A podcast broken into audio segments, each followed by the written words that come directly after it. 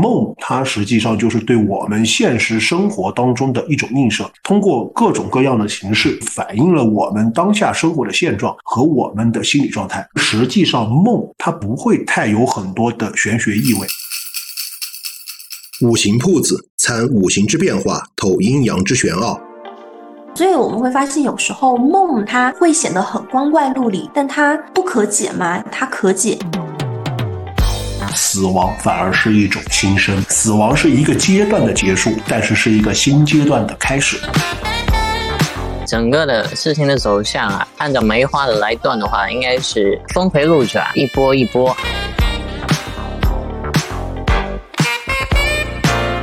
这是一档玄学科普的播客节目，五金在节目中和大家一起用玄学的眼光品味传统文化的魅力。欢迎大家参加我们五行铺子的线上连线共同录制活动。大家好，我是五七。大家好，我是黑桃魔女登登。大家好，我是小叔是金刚啊。好，大家下午好，我是小水儿。Hello Hello，我是腊肉，我是腊肉。大家好，我是徐克。大家好，大家好，我是鸡腿儿。大家好，我是小九。大家下午好，我是蜜儿的蜜。大家下午好，我是木文。大家下午好，我是浪漫商里的小神仙。那我们就就请我们呃小伙伴分享他的梦。OK 啊，OK，我讲一下我在前天做的梦吧。就是一开始那个梦是他的梦的背景是基于我在小时候的乡村生活，然后我有梦里面我有一个那种亲血缘的亲血缘关系的哥哥，类似于就感觉跟他很熟悉。然后我跟他说我很想吃烤玉米这件事情，他就带我去集集市的路上去买那个烤玉米。然后在路上呢，我们就碰到一个就是嗯那种。拉着大货车、大卡车的那种类型，然后他的那个车上都是玉米，他就是在卖。然后他的他那个车停在后面是一片小森林，然后我跟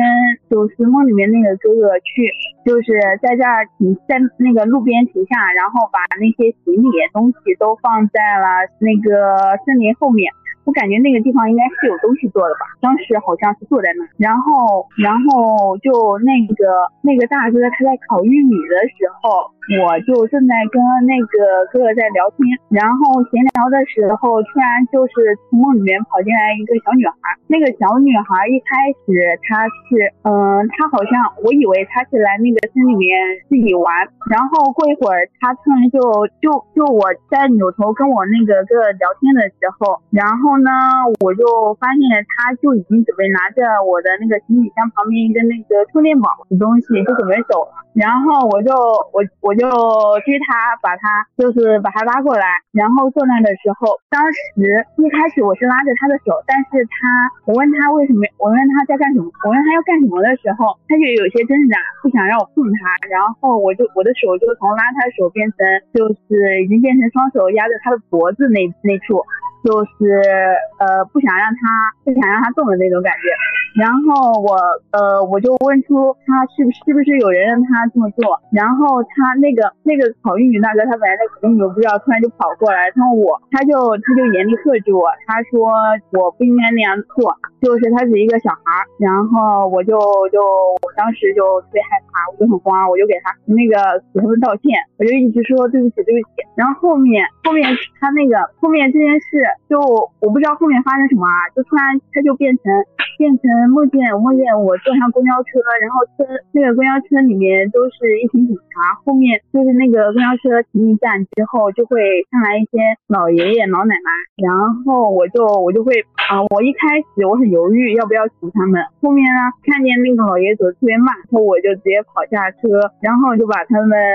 我想想，我是把他们是从就是从后面抱起来，然后把他们。抱上车的那种，然后，然后到下一站之后又抱了一个老奶奶，是那种过了一会儿之后，后面，呃，我以为会循环的时候，那个梦又变成我坐在一个车上，然后跟我妈妈一起集市买东西，然后那个集市中有一个人，有一个就是一吆喝声特别大的卖那个卖那种呃很火爆的那种小吃，然后我跟我就跟我妈妈说我想吃这个东西，妈妈说这个东西它就是。为了宣传就没什么功效，然后也特别贵，不让我去买。然后后面呢，后面我就嗯，我当时我当时听听完后不能吃那个东西，我就特别失望。然后我嗯，怎么说？后面后面本来我还想干嘛，我也不知道为什么，就直接没有了，就那个梦都结束了。然后就就一晚上做三个梦之后，就都没什么结局，我又不知道有什么结局啊。然后我就醒了，然后就是呃就没什么了。梦实际上大多数都没有什么结局，因为很多人都做到一半，然后就醒掉了。首先，那个诺兰的这个梦，它没有太多的呃玄学上的意味，更多的是对可能诺兰现在的一些现实生活的一些映射，生活的投射。对，也就是说，其实我看到你的梦里面会有那么几个关系，一组是你和你的哥哥，你们一起去买玉米；那么还有一组是你和小女孩。那么小女孩是在偷你的东西，那么还有一组呢是烤玉米的大叔和你，烤玉米的大叔是在谴责你，或者说他在审判你。那么你和小女孩之间，啊，说回来，刚刚说了一点，你和小女孩之间也存在一个你在审判小女过程。那到最后一个关系，你和妈妈之间呢，是你和妈妈一起去集市买东西。那么在这几组关系里面，我们就是能够看到有所得的关系哈，会出现在你和你的有亲缘的人物之间。那哦，还有你和老奶奶之间的关系，是你为他们服务。那么也就是说，你的在整一个梦境，或者说这三个梦境里面，当你和有亲缘人的角色互动的时候，你是有所得的；而当你和没有亲缘的这样的社会角色互动的时候，更多的时候是处于矛盾的状态，你们之间是有冲突的，或者说需要你去付出，需要你去牺牲。那么这样的梦境啊，在这样的关键词下面呢，能投射到底是现实是什么样去投射呢？首先第一点，想从家人那里获得支持，换句话说想家了。那么这里的破局点当然是给家人打个。电话或许对于你现在的焦虑状态会有一些改善，或者说正面的影响。那么第二点是社会上的关系哈，包括看起来看似比你弱小的小女孩、老年人和看似比你更强壮的烤玉米的大叔，他是成年男性嘛？他折射到、投射到我们返回现实生活中来说的话，在你的社交中看起来好像他的能力或者说力量比你更弱的这些人和力量比你更强的人说。摆了同事、老板、朋友，你和他们之间的关系要去做一个如何去做一个更好的处理呢？其实，呃，从那个呃诺兰他分享的梦里边，其实看到两个东西。刚刚其实登登也说了，那还有一个问题就是说，呃，可能呈现出了一个呃现实意义上的投射，就是可能第一个诺兰的可能童年生活还是比较好的，因为他做梦是回到他小时候生活的乡村，对吧？然后现在他可能会觉得在朋友或者说同事之间的人际关系，嗯。可能是出了一些问题，啊，这个问题呢，就是呃，可能在工作当中会觉得同事是有点类似于撬了他的业绩啊，或者是对他有些潜移默化的影响。呃，我们用一个玄学的词嘛，那小人，对，谢谢小人。至少呃，他小女孩投射出来的就是说，在诺兰的心中认为这些影响他的人可能都不如他，或者说没有他优秀等等，这个力量比你更弱一些。然后，但是如果转化到玄学的角度来看的话，呃，可能。从诺兰的命盘，因为没有看没有看到他他的八字，但是我们测猜想他可能是个很重视社会规则或者社会规训的人，很在乎社会对他的正向评价，所以对他想要去表示自己的一些想法或者说一些主观，又怕受到一些社会上的负面评价，是的的一些担忧。当然，我觉得他后面的梦看似是两个没有什么关系的梦，后面去扶老奶奶老爷爷下车，这个其实更多的是。他自己内心有一个欲望，或者说有一个想法想要表达出来，但是很希望得到长辈一些或者说有影响力的人的肯定。其实我觉得可能破局的点在于，真的心里边有一些想法，或者说不太赞同你朋友或者同事的一些做法，你可以大胆表示出来，说出自己的欲望或者说想法是一个很正向的行为。因为一旦你一直深压在心底，呃，实际上是对心理健康并不太好的。攻击不指向该攻击的。的地方的话，它就会指向自己。对，这有个很好玩的，我们心理上，我们心理学上会谈到的话题，叫做每个人内心都有一个小孩，他会是曾经的你自己，是那个最纯粹的你自己。所以我刚刚我们提到，哎，可以跟家人打个电话，是因为只有家里人见到过你的命运，因为他们看着你长大的。那还有一个从玄学上来说，呃，如果我们太重视社会规训和对外的声望，或者说呃对外别人怎么看待我，正向评价其实是硬望。硬望的话，你如果不会正确表达自己，就很容易导致一个叫消沉夺食。那消沉夺食对应到现在的社会意义上来说是什么？就是抑郁，或者说哈，嗯，内耗。对，我就觉得这个应该是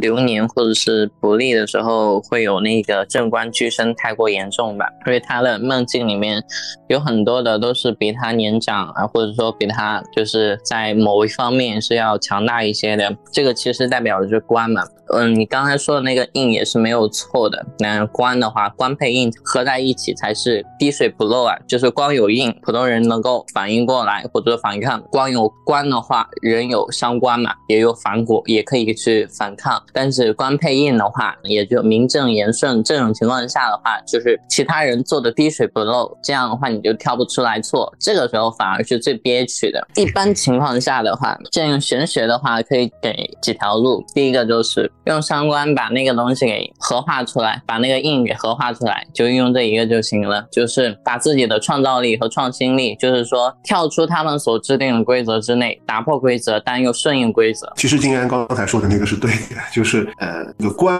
印嘛，官印相生，因为正因为是有约束自己和居身的东西出现了，然后才让自己想的更多。嗯，就是有一点我需要补充的是，那个我很好，就是因为我生我就是。现实生活中我是没有就是年长的哥哥，但是在梦里面就是会出现，而且这个哥哥不是一次出现，就是我记得我以前的梦也会出现那种呃一个哥哥，而且还是那种血缘关系的哥哥，我不知道这是什么意思。诺兰说他现实当中没有哥哥，但是他做梦梦到了个哥哥。实际上，这个哥哥对你来说意味着，呃，你生活中其实你有一个，或者说希望有一个可以依靠的一个力量或者一个人。这个不单就是说你梦到那个哥哥就一定说要映射到你生活当中一定要有一个哥哥，而是他会给你支撑你生活的一个力量来源啊。其实这个拿玄学的角度来说也是一样的。那个官年或者官月来就是居身，我们说正官居身怎么样破？就是一个是呃金安说的拿伤官把这个印合掉。第二个办法就是什么？就是用比劫，比劫来制官，比劫来来制约克这个力量。那么比劫是什么？比劫实际上就是我们的朋友，我们的兄弟，也就是指代你梦中的那个哥哥的一位。实际上也就是说，呃，如果说你的流年流月刚好进入到正官，而且你身弱，呃，属于官重压身的情。况下，那么有一种解法，就是你内心当中所需要的一个东西，就是能给你力量的一个同辈。那么从科学一点的角度上来说，哈，嗯，大家会发现，我刚刚在提到的很多，我会把这样很写象的东西再化为意象的，嗯，把这样很明确的身份，然后再把它化为更大的一个概念来解释，是出于在弗洛伊德看来，哈，梦呢，它会分为显梦和隐梦。这个我们在节目中就之前的讲梦的节目中也有提到过。那么显梦指的是梦的表象，就比如说你看到了哥哥，看到了老爷爷老奶奶。那么隐梦是指梦的本质内容，即是掩藏在显梦的假面之下的真实内容。对于你来说，哥哥意味着什么呢？老爷爷老奶奶意味着什么呢？你如何和这样身份的角色相处呢？他们对于你来说有什么样的意义呢？你从他们那里获得什么？有？期望能给他们什么？这会是我们在我，不提我们啊，我我的个人行为啊，我在听到梦的时候，我会更多去考虑的内容。嗯，简单来说，梦的整个梦的形成哈，它会是由隐梦变成显梦的过程，也就是说，把这样的真实的含义把它掩在下面，然后通过另外一种方式再显现出来。这个过程是这样：一开始把你对在生活中我们刚刚提到一个词叫投射，你在生活中感受到这些你在意的，但是被你掩藏在潜意识里面的碎片提取出来，然后帮他们化妆，让他们有自己的身份，有自己的角色，然后呢，让这些角色在你搭建的舞台里面去唱一出对于你来说有逻辑的一出戏。这个是我们整个梦的过程，所以我们会发现有时候梦它会显得很光怪陆离，但它不可解吗？它可解。我们需要更多的去探查的是，对于你来说，这个身份、这个角色，你觉得他是谁？他意味着什么？对，我们就请下一位小伙伴。那我就开始分享了。我这个梦比较简短啊，他是我梦见我死，然后事情是这样的，然后我是在一个面包车上，然后我们是打算去郊游，然后在海岸的一个我们要去一个海岸边，是一个海岸的盘山公路，然后我坐在副驾，然后那个司机突然就是发疯，就把那个一脚踩到油门，那个车就冲下了悬崖，然后我当时在副驾就看着那个车往下掉，然后底下就是那种礁石啊海海面，我一想，哎，下辈子就投个好胎，然后就醒了，然后是在一个特别漂亮的大海里醒的，特别漂亮，天也是蓝蓝的，海水也是波光粼粼的，就是没有尽头，就是无穷无尽，但是非常漂亮。然后后来游了一会儿，发现我很多小学同学也在海里面，然后就开始说，哎，我是怎么下来的？就开始慢慢回忆起，哦，我是从悬崖下冲下来的。然后同学一起去郊游，啊，我就意识到，哦，我应该是死了。然后大家就一直在挣扎，在游，然后抱团。突然，就海里面出现了一个特别大的那种台式电风扇，像一座岛那么大，就看不到那个风扇的顶。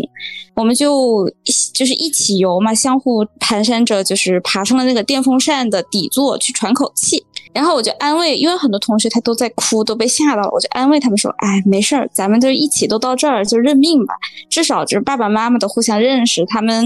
就是出事看到出事的新闻，也互相有个照应，不是那么孤单。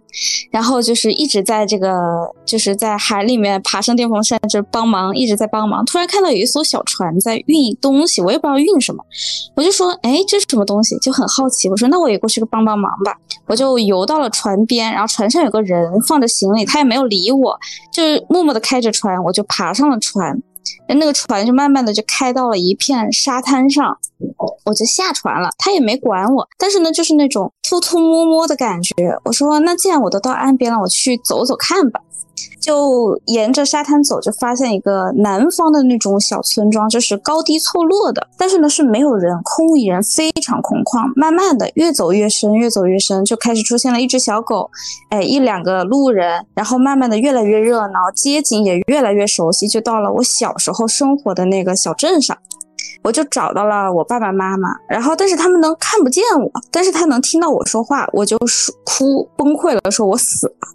然后我爸妈就说怎么回事啊，就不相信，我说我就说。是我坐车出了车祸，我也不敢跟他说是司机的问题，我就说是两个车相撞了，然后我们就冲下去了。然后我爸妈也很淡定，后来我的心情也非常的平静，然后就去找到了我当时的男朋友，他是看不见我也听不见我，但是他能感受到我，我就抱着他狂哭，说啊为什么为什么我刚开始幸福我就死了？然后就是交谈了一会儿，就是三方交谈了一会儿，我我就跟我。爸妈说，就说带你们去我出车祸的地方吧。我们打了一个车，就准备去。我说，我就给他们描述，哎呀，我们怎么出车祸，怎么怎么怎么的。结果就堵在路上，我就醒了，这个梦就结束了。这个梦如果呃解读的话，我觉得第一个问题，它预示着一个什么情况？就是最近呢，呃，不要太去管生活当中的难题或者什么样不好的事情，呃，可以去度个假，可以多去参加一些娱乐活动。或者休闲活动，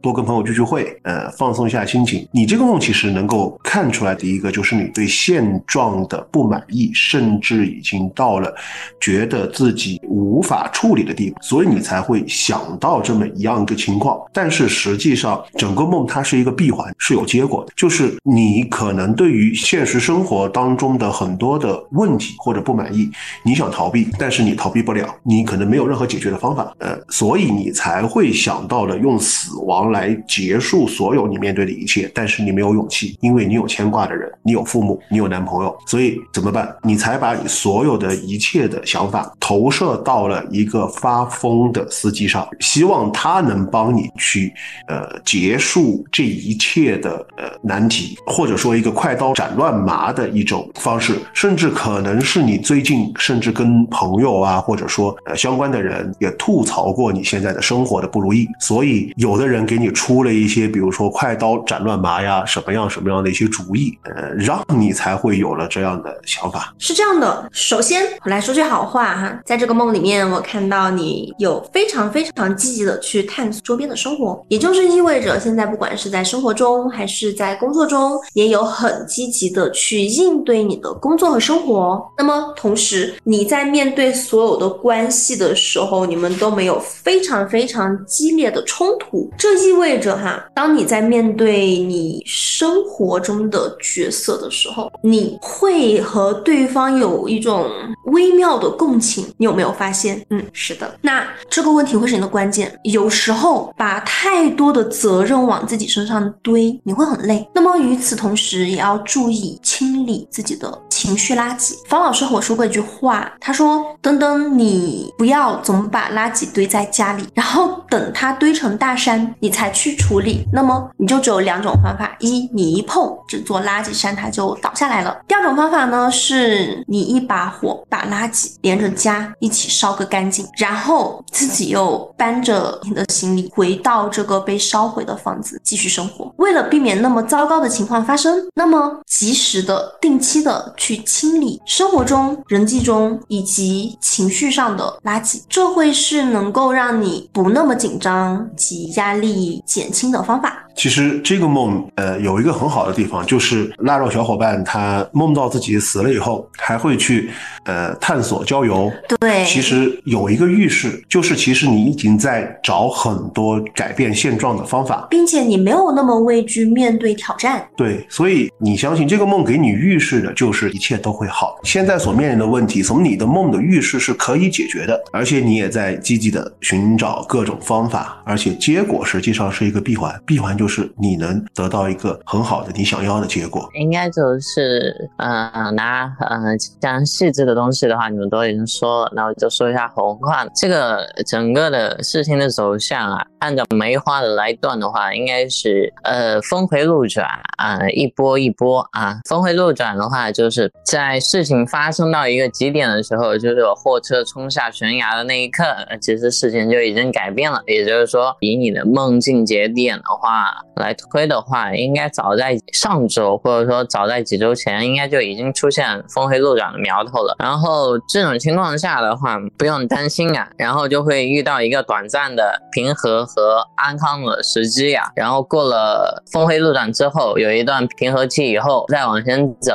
呃，往前走之后的话，会遇到一些小小的阻力，这个也不能算阻力吧，就是需要有一些奋斗的事情，然后可能会比较累一些。赛道之后的话，就会完全的好起来，嗯，相当于一波一波吧。这个就是一个正常的事情的发展规律。而且的话，那个最苦的那个点的话已经过去了，现在处于峰回路转的现象的一个阶段，所以不用担心啊。谢谢吴昕老师，谢谢登登，谢谢静安。不用客气。那啊，就请我们的是不是应该读乔？Hello，是我俏。Hello，三位老师好。我的梦特别简单，就是我前两周的时候，连续两周每周都就是做同一个梦，就是我梦到自己怀孕了，然后挺着一个大肚子，但是其实我没有怀孕，就是挺着一个大肚子，然后在梦里面就非常真实，就就这么简单。其他的细节我也记不太清了，反正就是就是很真实的一个肚子很大的一个过程。是不是想要宝宝了？呃，不止，是创造力被压抑啊。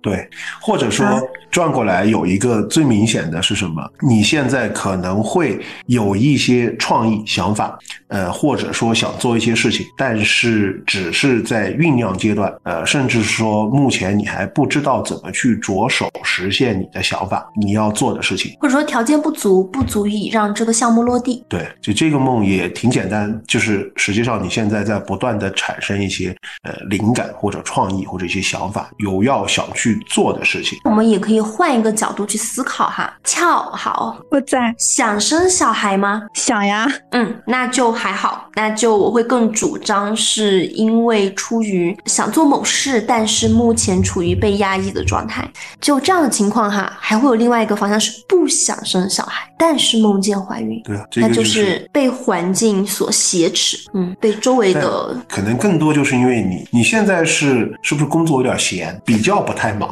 非常闲。对，那就是你你要找事儿做了呀。你就觉得实际上反映出来的是你想有事儿干，但不知道去干什么，想孕育一个产物。对，不一定是小孩，但更多的是你想有你想创造自己的东西。如果这样子来说的话，盲测啊，盲测你应该是今日主哦，我是土土建材哦，一样呀，土建材呀，近水月建材，嗯就是说你想做件事儿有成果，甚至说你想有一种成就感，要有看见自己做事儿的结果。也就是说，你每天生活的闲，不知道自己能干什么，每天看不到自己做了哪些事儿。嗯，对，对，实际上这个也是你内心的一个呃映射，或者说做土的话，就是财月到了嘛，财月到了就是有目标，有要想去得到的一个东西，不一定很清晰是什么，所以说你才会做到这个呃怀孕的梦。哦，我我就读的特别神奇的是，我连续两周都做一样的，就一模一样的，几乎。实际上就是闲的，你想做事儿，实际上你你就是闲不住了。或者我们拿更严谨的呃话来说的话，是目前这样的状态，是别人会给你一个评价，是你现在不是挺好的嘛？但你内心并不满足。嗯，有道理。啊，没事儿，鸡腿你说。我的我的这个梦比他的更离谱一点，因为我好像是和我的妈妈都在怀孕，然后就是两个人马上都要生了，然后我妈已经进去了，呃，然后然后你妈已经进产房了，不是进去了。对，我对我妈已经进产房了，然后就是当时梦里的心情是很平和的，但是其实现实里我是对这件事就是很很很恐惧的，也不会去生小孩这样子。你现在结婚了吗？没有没有。周围是不是催婚，甚至啊，对催子？对，是是我妈催婚。对这个问题，其实反映的情况就是说，是母女夺权。对，或者说转个来说，呃，你更想反映出一个情况是什么？你想让你妈妈和你要有同样的感受，就是这个感受可能从两个方面来来去理解，就是说你希望你妈妈能够理解你不想结婚的心情。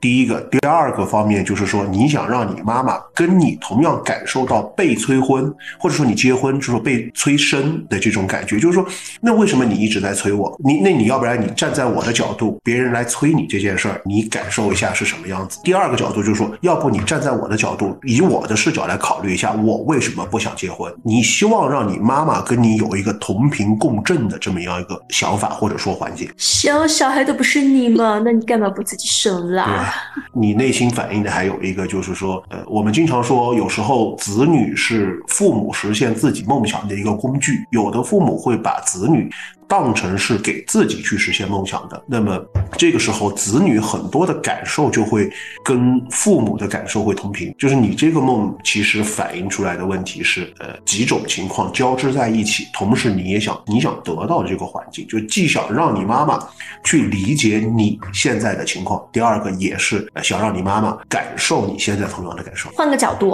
嗯，这个角度一定是你没有想过的。同性的孩子和同性的父母是竞争关系，资源一定是有限的。那么在家庭这个单位里面，资源也是有限的。也就是说，当母亲在发挥她的权利的时候，也同时是在剥夺你的权利，你在这个家庭里面可以享受的权利。对，那刚才那个 Hello World 说了一个内心 OS 是小生女生，对她内心是有这个的，想结，那你去结婚呢？当然这个不是 去干涉你父母的婚姻生活，就说你内心想的就是这样子，就你想你想让我结婚，那你为啥不去结呀？大概是这么一个心理。嗯嗯，好，我们先让那个因为排队嘛，先让食客先分享他的梦。我还可以再插一句吗？可以，可以的呀。啊，就是我想问一下，是做到类似这种梦，他因为刚才两位老师也说是在一个孕育的过程嘛，相当于是有这个想法，然后有没有什么样的嗯指引？就比如说它是一个好的结果，还是不好的结果，还是一个中性的结果？天道无极凶呐、对啊，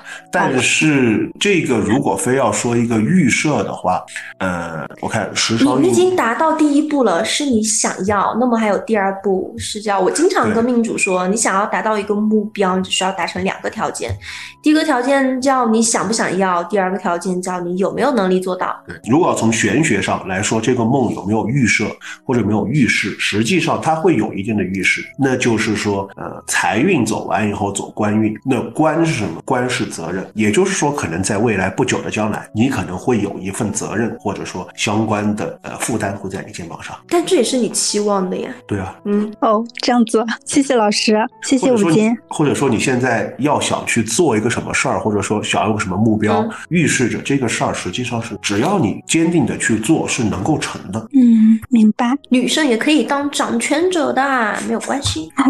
好的，好的，好的，谢谢五金，谢谢当当。不用客气然。后金安说：“为什么不谢谢我？” 啊，金安没有说话是吗？少爷没有说话。金安他太关着不开。心了你啊！好的，那也谢谢少爷。那我们接下来请时刻小伙伴分享他的梦。好的，就是我前两天做梦，梦见我和我的闺蜜在一起玩，因为我自己是在南昌上学，然后我闺蜜是在呃成都那边念的书，所以平时很少很少见面。然后我当时特别特别开心，但是具体玩的什么我忘记了。后面就特别奇怪，我记得我在梦里面，我是记得我一直和她待在一起的。没有分开过，结果结果那天下午他就莫名其妙消失了，就是失踪了的感觉，我就很着急，然后我就去找去找人，结果结果就找到了我们的计算机老师，我也不知道为什么会找到他，我就跟他说，我说我找不到我闺蜜了，我发消息也不回，打电话也打不通，怎么办？怎么办？然后老师就说快点报警什么的，报警了之后之后呢，他就说，呃，我那个计算机老师他就突然拿出一个老人机出来出来说打电话给我闺蜜，可能是因为我们当时我们高中我我念我们念高中的时候是不能带智能机的，所以只能用老年机。我的印象就是那个老年机，然后打结果就打通了，我就问他，我说我说你在哪里啊？我都找不到你，你到底在哪里？他的回答，然后他的回答给我的感觉就很像很像是被绑架了之后迫于无奈给我的那种很平静的那种回答，说我没事，你不要担心，我没事什么的。但是到最后，他很小声的说了一句话，我没有听清他说什么，他就很小声说了一句话，我就重复问了他三四遍，我说你说什么？你再说一遍，我没有听清楚。后面我就突然就醒了，就是早上了，就是这个梦就没有结果了，就是这样。好，那第一个问题，呃，我觉得想问你一个问题，就是说你是不是觉得你们应该是在上大学是吧？是的，你是不是觉得你闺蜜的专业不好，或者她不太喜欢那个专业或者地方或者学校？呃，对对对，她那个寒假的时候，哦，不对，就是前暑假的时候还跟我说，他想他想他想退学，想复读，重新考那个专业，他觉得那个专业不太好，他也学不学不来什么的。你和你闺蜜在高考的时候，或者说上高中的时候，是不是相约过要一起考一个学校，在一个城市？结果没有办法，不管是因为你的原因，或者你闺蜜的原因，或者说因为分数的原因，或者因为家长的期望原因，你们被迫不在一个城市。是的，我跟他本来约好了想去，我本来也想去四川那边的，然后反正就是，嗯、因为我的分数没达到，然后也没去，我就只能留在南昌。那其实这个梦很简单，呃，第一个，首先你表示出一个问题，就是你很想你闺蜜了，或者说她也在想你，你们可能有很长一段时间没有见了，因为从九月份开学到现在两个月了，嗯，你你们很长时间没有见了，呃，很想念彼此，或者你很想念她，你跟她在一起的时间或者时时光是一个很美好的时光，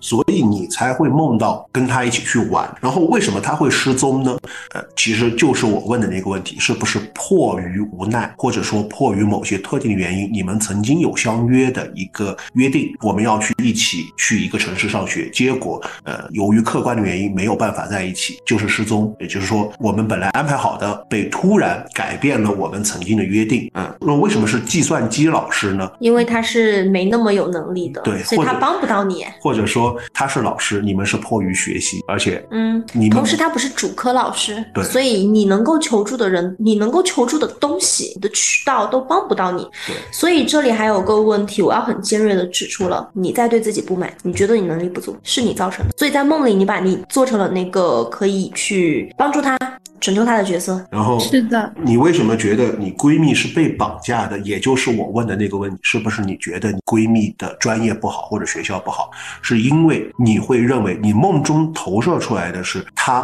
被迫无奈去选择了跟你分开？哦，还有另外一个角度哦，是意识没有办法接受的，潜意识也很难接受的时候，对，也就会是这样的因素。其实你不是觉得你的闺蜜专业不好，你是觉得你的专业不好。然后转过来，呃，她跟你说的那一句你没有听见的话，实际上不是你没有听见，而是你本身就不愿意听见。是为什么？就是登登说的，你不对敢听对你自你对自己的能力不自信，你觉得你帮不了你闺蜜，所以她对你的求助，呃，从你的潜意识来说就自动略过，因为我没有办法去帮到你。实际上这个问题它确实有现实的问题没有办法解决，而且不是什么很严重的，毕竟大家毕业以后还可以在一起回到家乡，或者说去到一个城市，在一起继续做闺蜜。那么，呃，整个梦实际上反映出来的就是你想念闺蜜了，你跟她可以多一点联系，然后有这个条件和利益就多多见见面，没有的话，大家彼此多点沟通，多点联系，是能够缓解现在你和你闺蜜的这个问题的焦虑。与此同时，接受自己。对，人不是完美的，但你可以接受你是完整的。你就是会有一些事情做得不够好啊，那这没有不是什么坏事。这个世界上没有十全十美的人，十全十美的不是人，对，十全十美的那些，就是在台上供我们顶礼膜拜的那些神仙。不要去放大自己的缺点，一旦你放大自己的缺点，你一定认为自己一无是处。一定会痛苦，必然会痛苦。好的，好的。好，对，因为这个就属于计算机，计算机的话，应该就是说有弱项，有代表自己能力有不足，还有弱项需要去补充啊。还有一点就是求助点，求助点在于有机会，但并不多。也就是说，虽然有门路，有解决的办法，但是感觉并不是一针指要害的那种。就这个机会有有和无，好像也没什么区别，但是弃之可惜，食之无味的那种。那下一个朋友蜜儿，那我在，呃，武金老师，我可以说两个吗？但是都不是特别长。可以。好，那我开始哈。呃，第一个就是因为我父亲是在我大学的时候去世的，然后呢，我又一直在外面上学，呃，我就很少回家。嗯，之后就是给他的祭拜什么的也会比较少。呃，在今年的时候，我就找人帮我看了一下我的就是八字什么的，呃，然后他就说，呃，可能需要去帮我爸爸去做一场这种法事或者之类的这种，呃，然后我说好呀，然后就就在今年的七月十五去帮他做一场法事。但是在我爸从去世之后到现在，大概有六五年六年的时时间了，我从来没有见过他，我从来没有就是在梦里梦到过他，他从来都没有来过。结果就在做完法事的第二天还是第三天，我梦到他了，我梦到他带我应该是在游乐场玩还是什么，我就是梦到他很开心，而且包括那次是还补了个彩裤还是什么，而且我还梦到了呃另外一个梦，就是是有粑粑的，然后后面我就去跟那个姐姐说了，那个姐姐说你快告诉我你做的是什么？梦，我说梦到他带着我在游乐场玩，呃，然后他我说他很开心，然后他说就是代表说呃说是他在下面有钱钱了，呃，然后说他很开心了啊，这是第一个梦，呃，然后第二个的话就是呃我平时的一个梦吧，就是因为我最近这两个月总会梦到说，呃，我男朋友就是他在跟别的男生或者女生一起玩，然后我去我去找他，他跟别人很亲昵，然后他好像跟看不见我一样，然后也不理我，然后我觉得很奇怪，我醒了以后我就会问他，我就会我就会问他，我就跟他会跟他说这件事，他说怎么可能？就是我会觉得很莫名其妙这个点，我为什么会做这种梦？对，这是这这个是我最近会梦到的这两种梦，结束了。第一个归五金，第二个归我。第一个梦也没有什么玄学成分，为什么就要归我？那么说第一个梦归静安，好，静安啊，服了，thank you 啦，两个都归我吧，真的是。好，那我们先说第一个梦，实际上，呃，先讲一个，呃，为什么你父亲去世以后，你不会梦到你父亲？就说我们说梦到去世的亲人，从玄学上解读，呃，有两种情况。第一个是非玄学，就是说我们会想念我们去世的亲人，所以会梦到他。这个跟呃我们身边的人去是否在世没有关系。就是说，呃，就像时刻她会梦到她闺蜜也是一样，只要我们会有那个思念的人，做梦都会梦到。呃，第二个就是去世的亲人梦到，如果从玄学上的解释是这样子，就是说亲人两种情况吧。第一个是我们梦到，但是亲人没有说话，什么声音都没有，他会看着你，或者说有一些互动。呃，这个实际上是亲人想你了，他来探望你，或者他对你不放心，来看看你过得怎么样。因为毕竟阴阳两隔，没有电视剧和小说说的那么神，你在上面做什么他都会知道，他不会，所以他可能会趁着，比如说像鬼月、呃寒衣节这样的一些呃我们传统当中的民俗节日，就说呃民间说的嘛，阎王开鬼门，然后亡人都会出来，他就会来看看，呃我的他会看看我的亲人过得怎么样，来看一看，这个时候可能会梦到。第二种情况就是呃我们的亲人在去世的时候有什么未了的心愿，或者说比如说亲人在下面缺衣少穿了等等这种情况，他会上来呃以托梦的方式，比如说呃我们在上期节目说的上来说，哎你我们家的银行卡在衣柜的第几层，大概这种形式，比如说说啊我好冷啊，就是告诉你要烧一点钱下去的那种情况。那实际上你一直没有梦到你父亲，第一个实际上我觉得反映两个东西，虽然可能你父亲去世的时候你不在，那当然就要从两个角度解读。那我在哦，你在啊？那那那我就当时我在对，那就实际上你和你父亲的关系，你可能觉得没有什么遗憾，或者说你跟你父亲的关系，你觉得他很好，不会就是说你自己过得也很好。然后第第一个、第二个就是说你父亲可能不想念你，所以不上来，或者说对你很放心，也没有来看。那么你做了呃那个法事，就是说一般来说在道教呃这样的法事可能叫代送经业务，就是说带你把钱送到下面给亲人这种形式。那么你再会梦到就是两个投射，第一个就这件事儿实际上是让你在想起了你父亲跟你父亲的过往等等，因为我相信你梦到游乐场的原因是因为小时候你会有一些很美好的父亲带你去游乐场游玩的经历，这个是第一种可能。第二种可能就是你和你父亲可能在小时候关系并没有那么亲密，就是说你会看见其他小朋友的父亲带着他们去游乐场玩，但是你没有享受过或者很少享受过这样与父亲同乐的场景，你会羡慕，这个会形成你的潜意识，你觉得父亲就应该陪我去游乐场玩，但是没有实现，这个时候你就会做这个梦，是这样子的情况，就是两种情况都会有。哦，明白。就是我觉得很奇怪的是，我们小时候会玩很多，就是会一起出去玩，但是我们家那个位置它比较小，那个地方是没有完全没有游乐场的，所以我们以前是就从来没有陪我去过游乐场。我们以前会一起放风筝或者会玩别的，但没有去过游乐场的这个场景就很奇怪。游乐场是你放大了与父亲的，就是小时候你和父亲如果关系很好，他经常带你玩，那那么游乐场是放大了你对于小时候快乐的这种感受。嗯，因为你会觉得小孩就应该去游乐场才是觉得很快乐的时候，放大这个东西。那么实际上还有一种就是，呃，你因为给父亲做了这个法事，就是说带诵经啊等等一些法事，那么父亲可能下面有钱了，他上来呃表示一种感谢也好，或者探望也好，也会梦到。其实呃就是那么简单，并不代表很深刻的。您的话费充值已到账。对，就是你父亲可能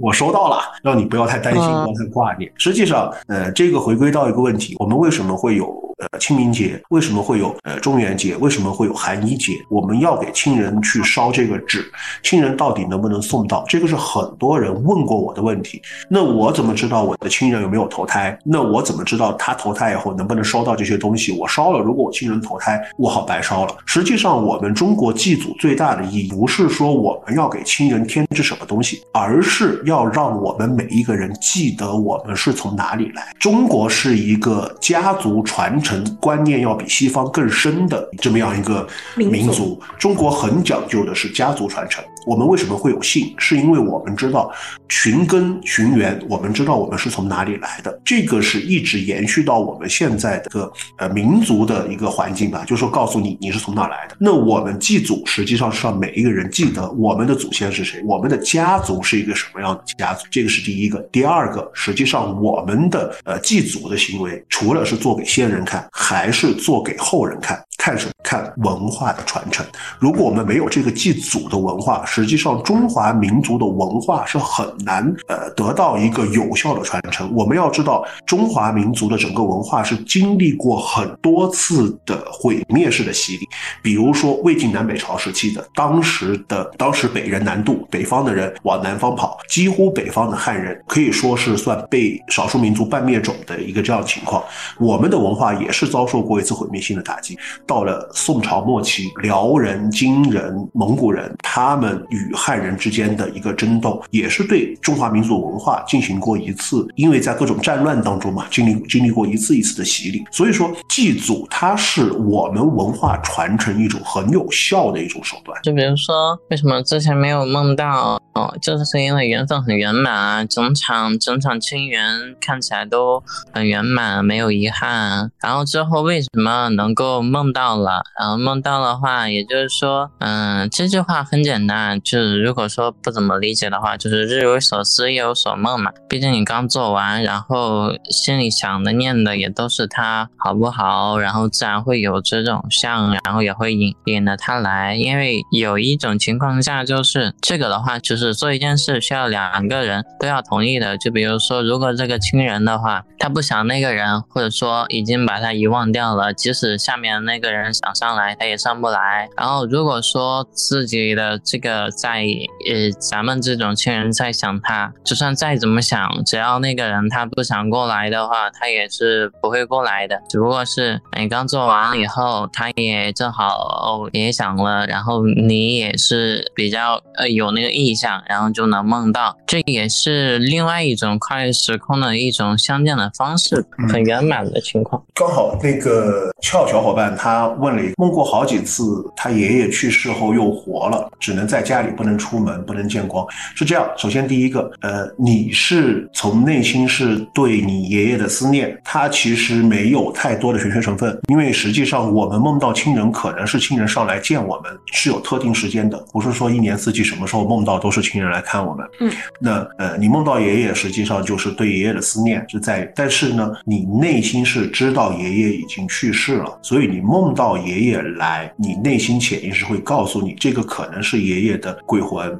可能是爷爷的呃一种探望你们的方式。那么你内心知道爷爷已经去世了，但是你还是去想念他，就综合成了一个这样的情况。你知道，可能呃灵魂是不能见光的，是不能出去的，因为出去可能会被阴差带走，对吧？但这是不可言说的秘密。对，但是你还是想念他，所以这样的形式表现出来。我知道我不可以再觉得他在我的身边了。但我我还是希望他能在我的身边。当然，还有一种情况，就是在一些特定的时候，比如说七月份，农历七月，比如说十二月，呃，还有亥月，就是说阳历十一月，还有四月，就清明节这段时间的，你梦到也有可能是爷爷上来看你们，并不是说他在下面过得不好，而是想念你们了，也一样，跟我们想念了我们去世的亲人会以梦的形式来呃体现也一样，我们去世的亲人想我们，他们也会以呃进入到我们梦境的形式来探望我。好。我们接下来就是第二个梦，对，第二个梦，对，就是当你梦见你的男朋友在跟别人玩无视你的时候，是因为他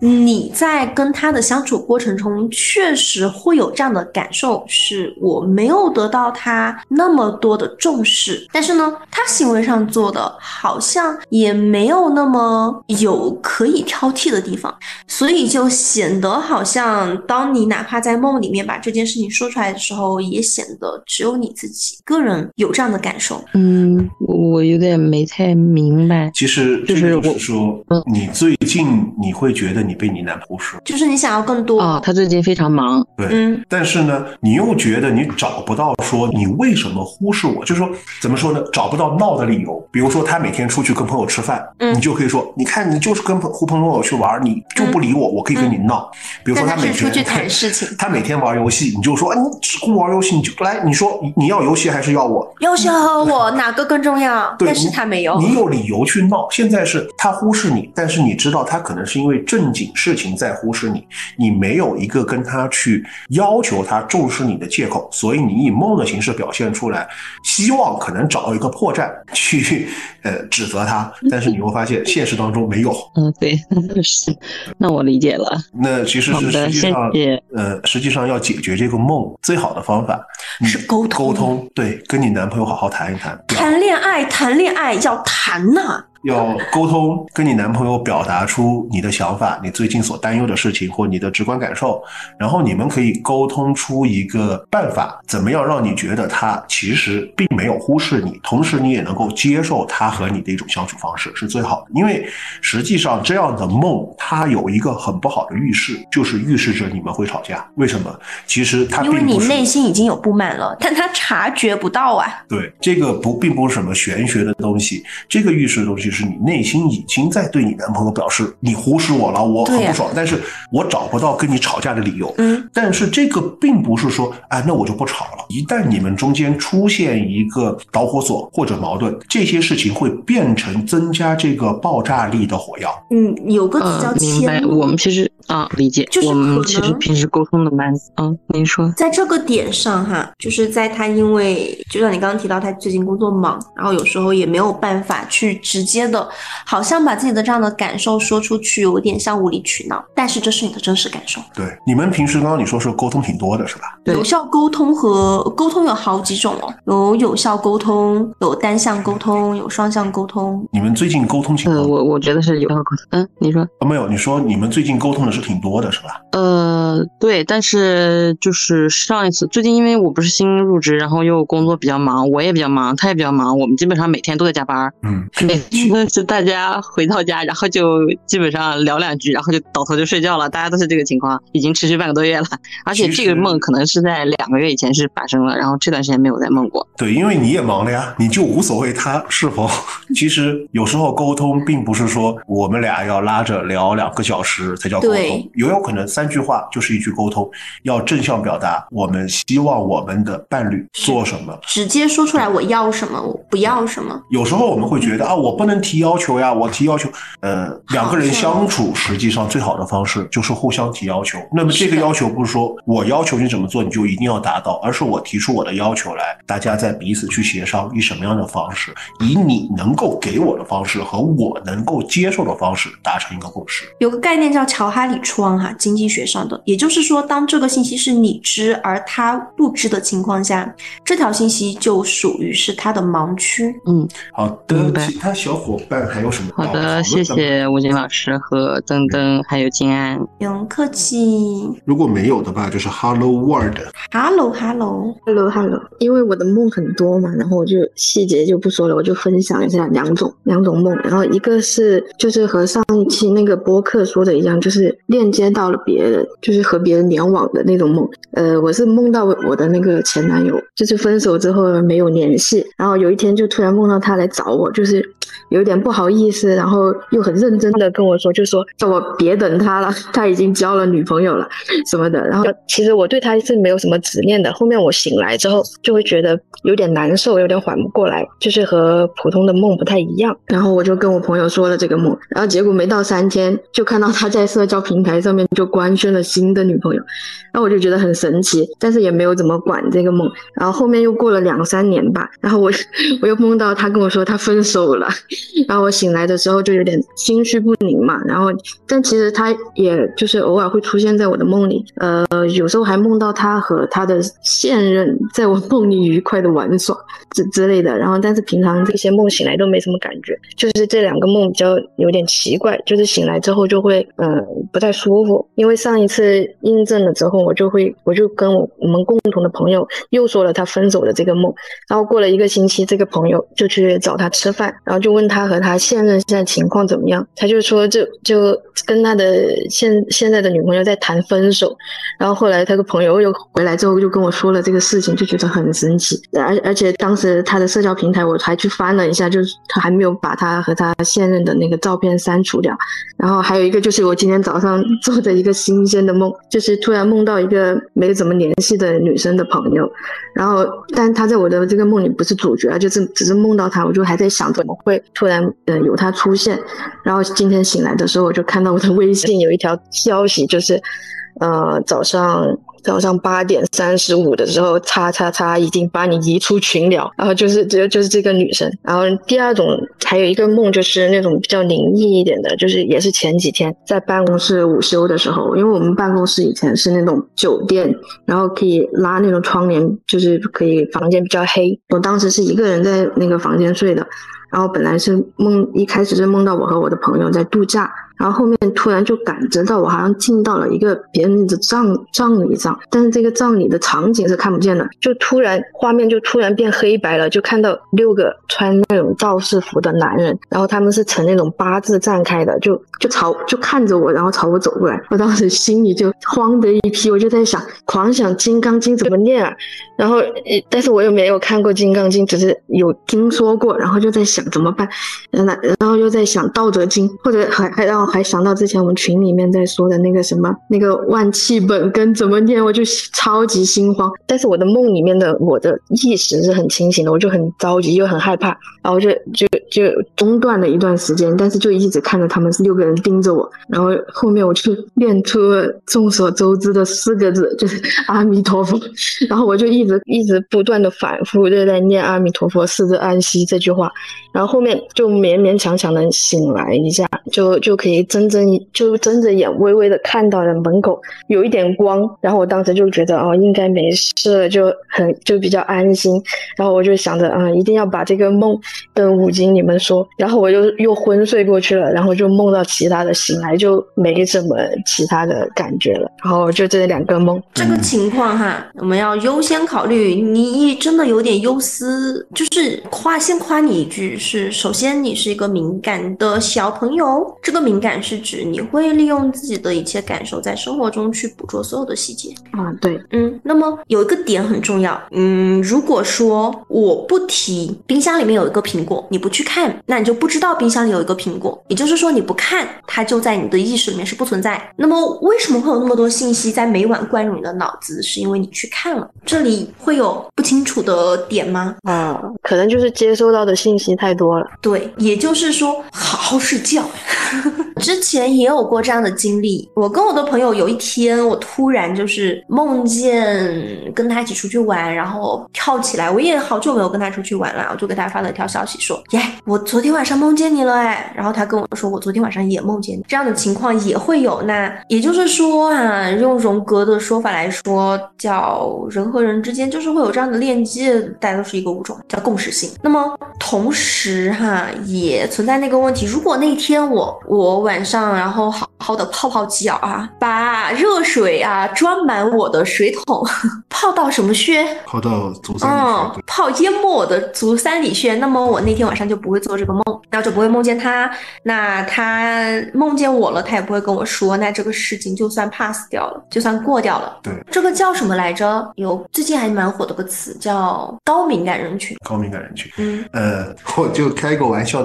就是为什么你做梦梦到这些东西，你。第一个想到是《金刚经》《道德经》《金光咒》，都是几百字以上的。我教你，我教你，这样你下次你念“临兵斗者 皆阵列前行”，嗯，对，手印也好结。不不不，不用结手印，你就念这个，就念它 九字真诀就行了。还有一招更简单，你指着他的鼻子就开骂。然后或者说你念南无阿弥陀佛都可以，就是六字九字都可以。你不要去想，你为什么要去想《金刚经》和《道德经》三千字以上的？我们也记不得，我们要见到我们也是这几个字儿，我们也不会想着去念什么金光咒。清净经还好念一点。对你这个问题，首先第一个讲，实际上你说的你不挂念你男朋友的可能性不大，其实你还是会在心里边挂念他，只是是潜意识的，没有显示出来。你觉得你忘了，可能你没忘，呃，你还会去在意他。第二个就是呃，登登讲的，就是说因为你关注了，所以你你就会发现一些问题。然后呢，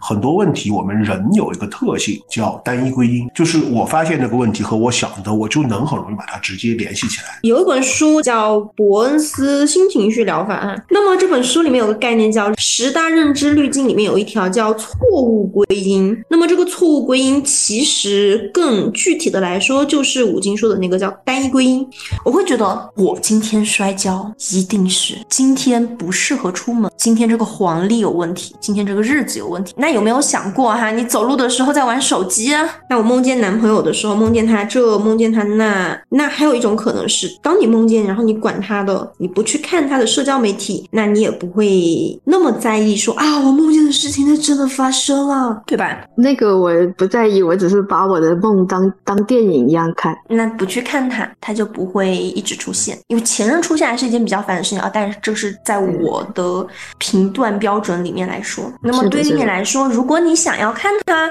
那去看也可以，行。只是这个事情为哎为什么它会发生啊？那就还是那个冰箱里的苹果，你不去看，那么它就你就不知道它在哪里。阿童小伙伴可以分享一下你的梦。Hello Hello，大家好，我有一个梦，然后我之前做了一下在备忘录里，然后我给大家念一下吧，因为我怕我忘。嗯，然后这个梦是几点做的记不得了，但是我记得我是被吓醒的，然后醒来的时间是四点四十四分，然后就是梦里就是那个地方回忆起来应该是叫大西街，是我是我当地的一个地方，然后在我小的时候我姥姥家住在那里，然后我是梦见有一个老头，就是一个呃网红的一个老头，就是都管他叫老爷，人还在世的。然后我路过他的摊子，看到他在卖东西。然后前提我路过他是因为我好像是在直播上看到他女儿说老头去哪儿了，卖东西去了，然后怎么怎么样。然后我就寻思去看看，然后就去看了。然后他卖的东西有南瓜、螃蟹，然后还有点什么东西我记不住了。然后梦里还有一个人是陪他去卖卖东西的，也是一个老头。然后梦里我到那儿的时候，有个人在买他的南瓜。是一个应该叫大姨吧，就是岁数也是比较年长的女性，她非要看看她那个南瓜好不好。然后南瓜切开之后是一半黄瓤一半白瓤的那种。然后那个那个大姨买完就走了，说还行，拿走了。然后她的摊子还卖螃蟹，我就想说我想买几只螃蟹吧。然后一个就是一个像铁的还是不锈钢的一个大槽子，然后里面放了几只螃蟹，我记不住多少只了。我说我想买六七个然后梦里的时候，关键是这两个老头还说啊卖不出去，剩下的我们就拿回家喝酒。然后我就数了一下大槽子里有多少个，我就是我就是想着说。我拿我拿我拿一些之后，然后剩下给他们凑个双数的，他俩好分，然后就回去喝酒嘛。然后有一只螃蟹跑出来了，我还帮着抓回去。然后槽子里有一只螃蟹，好像是就是那个是母螃母蟹，然后就是那种甩子了，就好像生小螃蟹了，就是那种。我也不知道这个是什么寓意，然后就问姥爷，我说这个是什么情况？姥爷说甩子了，这个就不肥了。然后我就感觉我好像生理期来，当时就感觉不太舒服。我就把包里的那个就是卫生棉，还有面巾纸、手机拿着，然后把包递给这个老爷。就是梦里我是很信任他的，我就说：“我说您帮我看一下，我信得过您。我想去找个卫生间，然后就往前走，找到一家，但是好像那个是一个一个人家，我就是想去借个厕所，但是他们家好像是在办白事情，因为门口挂的都是黑白的气球，还是花朵形状的，就是异形气球。但是我没有看到棺材，就什么也没看到，只是看到门口是这个。”状态，我猜测应该是这个情况。当时有点害怕，就跑出来了，然后继续找厕所。往前面看到一个路牌，是往回跑的，然后看到半道有一个路牌，呃，显示有厕所，但是我需要一直下楼梯，但是还不是说下楼梯一步一步的那种，是说，嗯，是需要就是有点像是。那个叫跑酷还是什么，就是一直往下蹦的那种那种感觉的，一直蹦一直蹦往下蹦，然后跳下去了之后，发现是一个旱厕，就是农村的那种旱厕，然后里面上面写着男厕，两个都是男厕。然后那个厕所里还有几个小蜥蜴，两个小蜥蜴和一些大虫子是壳虫。我看没有人，我就想说，那我进去一下吧，因为确实太着急了。然后从从结果从里面走出来一个男的，一个男的看着还挺面善的。然后我就说，我说大哥，麻烦您帮我开一下门呗。我说我实在太着急了，实在找不到了。结果我就一回头发现我在我的左胳膊上趴着两只大的壳虫，好像是叫天牛的那种，然后我就特别害怕，我就和那个大哥说：“我说大哥，那个我太害怕了，麻烦您帮我把这个虫子那个拍下去吧。”然后大哥帮我把虫子拍下去，然后我就吓醒了。大概其就是这样一个梦。你的生活中目前来看，哈，生活中和工作中，真的男性的决策权好重啊！是是是，嗯，就是领导什么都是男性，确实是。嗯，同时，其实你在这样的环境里面生存的有一小点艰难哦，对于你来说，压力还蛮大的。其实压力就说实话还好，但是嗯。可能因为我没心没肺吧。嗯，这样的压力不是像就可能他们直接的欺压你，而是在这样的环境里面，你很难去真的发光发热。因为我们会说，就是确实就是无论你是否有能力，是得不到发挥的。对，尤其是当我们有时候会梦见排泄物啊，或者这种厕所相关的，尤其像这一次是生理期那么明确指向性别的情况的话，嗯，心理学上有个概念是叫做刚预期。也就是说，在刚预期的时候，人第一次感受到掌控感、创造感。嗯，所以这一部分的东西对于你目前来说是被压抑的。对，是是这样的。然后就你这个梦，问几个情况：你最近你你做这个梦是多长时间以前，还是这这这两天？嗯，这个梦应该大概是这就反正就是上一周，就相当于是这一周吧。你是不是在上火？我是在上火呀。对。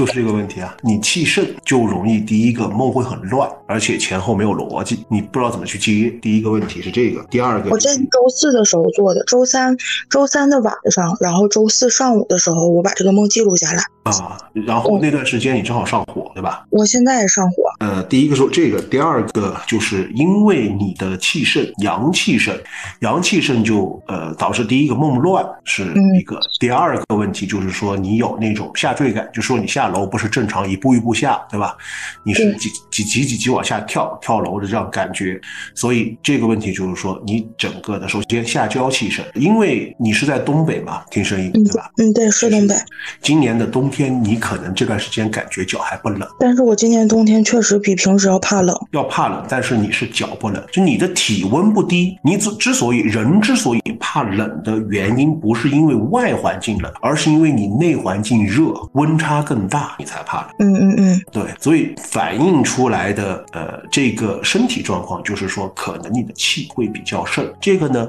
其实最好的方法，呃，就是如果上火不舒服，呃，看医生，其实能够缓解你在梦里边的这种混乱感，或者说这种情况。剩下就是登登说的指向的的实际的生活的问题，因为所有的梦它都是对于生活现状的一个映射。是的，然后同时包括吴京刚刚提到的下坠，也就它对应到也就是生活失控呀，因为下坠的时候是不可控的。那对应到你现在的生活，就像你刚刚描述的，好像它看起来好像也还行，因为你有着力的点，还是下楼梯嘛。还有就是您这边有没有看过，就是网上那种，就是呃，就就是一一直往下蹦的那种，就是比如说距离台阶很远，然后蹦下去，然后再蹦下去，再蹦下去。就是梦里我是这样的，我但是我每一每一集就是蹦的时候很害怕，但是都还是很平稳的能踩到。嗯。对，是逃亡嘛？啊，对对对对对。所以我会说，现在目前对你来说是半可控、半不可控。可控的是，你可以选择，大不了我就这样。嗯，对。那不可控的成分就是，我就是不知道我什么时候才能被看见。啊，我现在确实就是这样这样想的，就是就是心里想法就是这样，就不行就一直摆烂吧，反正是也不会怎么样，就这样吧。然后或者心里其实也有一半想法就。好像就是一个恶魔，一个天使告诉我：“哎呀，你努力一下，万一可以呢？”就是这样。哎，刚刚会听到你有个词，就是当我提到男性带给你的压力的时候，你说还行啊，我感觉的压力。呃，这个我最近在很多人身上都有看到，因为确实现在的局势不太好哈。嗯嗯。那么我刚刚进入社会的时候，也有很多人说，呃，一个人如何去看他有没有成为一个成熟的大人，是看这个人在应对，还会不会在工作中在生。活中，再去期待梦想，再去渴望自我实现。也就是说，绝大多数的人都会选择用妥协、麻木的方式去面对生活。我不太不说赞成与否吧，我不太愿意这样子。就嗯，如果我们丧失了对世界的好奇心和求知欲的话，这件事情对于我来说是很恐怖的。嗯，相信对于你来说也是这个样子。嗯，对我就是觉得，如果一点希望都不抱的话，好像一眼就能看到头，没什么意义。我把这种工作称为活死人工作。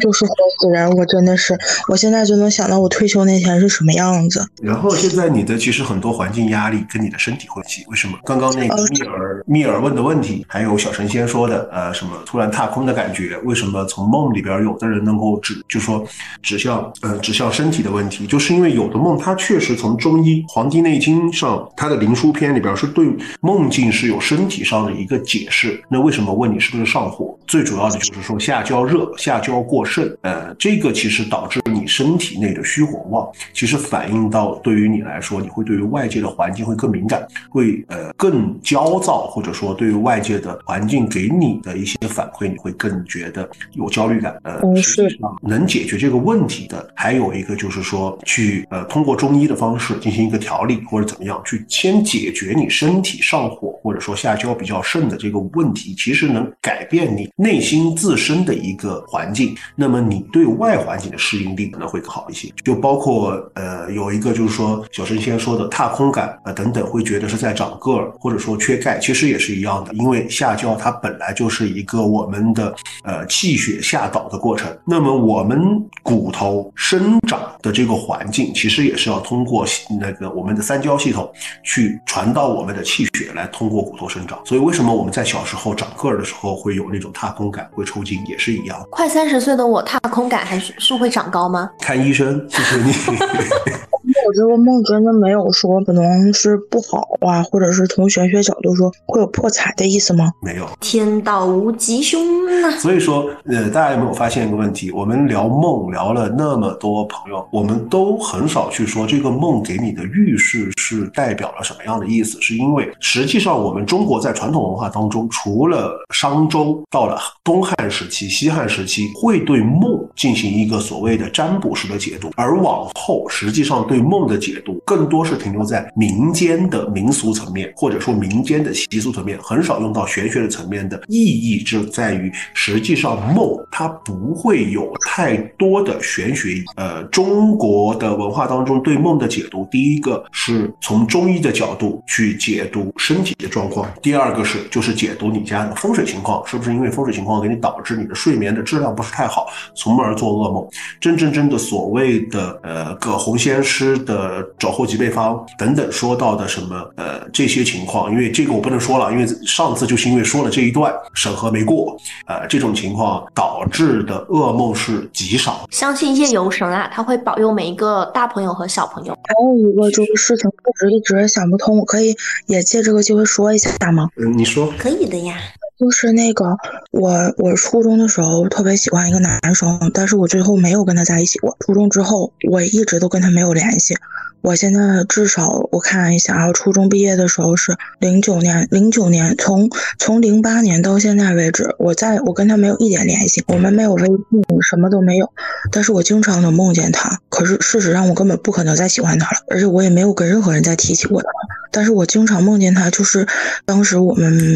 没有在一起，就是好像是挺遗憾的。然后梦里的时候，经常是我们可能又碰见了，然后就是相处的很好。然后最关键的是，这个梦不是一。一次做到，至少现在已经七八次了。人在初恋，或者说人在年少的时候，对于爱情也好，感情也好，另一半的憧憬是非常美好，不夹杂任何物质的，纯精神的爱恋。或者说，这样换个说法来说，你可能更能理解，是因为那时候爱上的对方是一个完美的、幻想的，你心中最最最最最你能够捏的最好的一个人。对，就是为什么叫白月光，就说因为小。小时候认知能力有限，爱而不得的那个人为什么是白月光？就是因为我们对他的想象是完美，是完全不可被超越的那种。但是并不是说因为我感情不顺我会遇到他，而是呃，他是指代你在童年或者说少年环境当中那种没有物质压力和现实压力情况下的一种生活状态，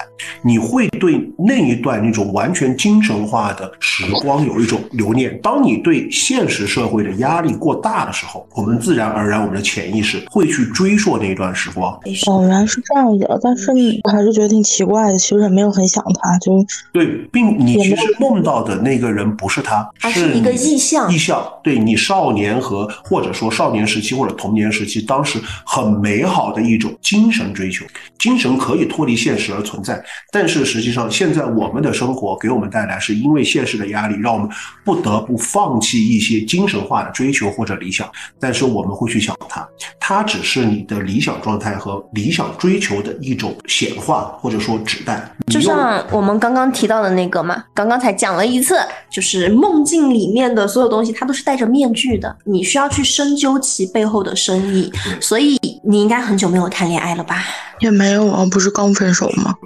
你开始你是这样，就说他给你指代的东西是你无法对你少年时期那些不能实现的梦想进行一个显化，因为可能你年少的时候你也没有一个很明确的说，我一定假设有的小朋友说我一定要做宇宇航员，我一定要做有钱人，我一定要做领导，我一定要怎么怎么样。也许你没有很明确，但是每个人都会有梦想，都会有呃理想化、精神化的一种向往，但是可能你你无法对一些东西进行一些具象化和显化。但是这个人是你能够，你的潜意识或者你的大脑能够把你的理想显化的一个途径。所以他并不是说啊，你还在想他，或者说你还想找这个人谈恋爱，或者说怎么样，而是通过他彰显你去回味、追寻你年少时光的那种纯精神追求的一种向往。嗯，我刚刚提到这个点，很久没有谈恋爱了吧？是指在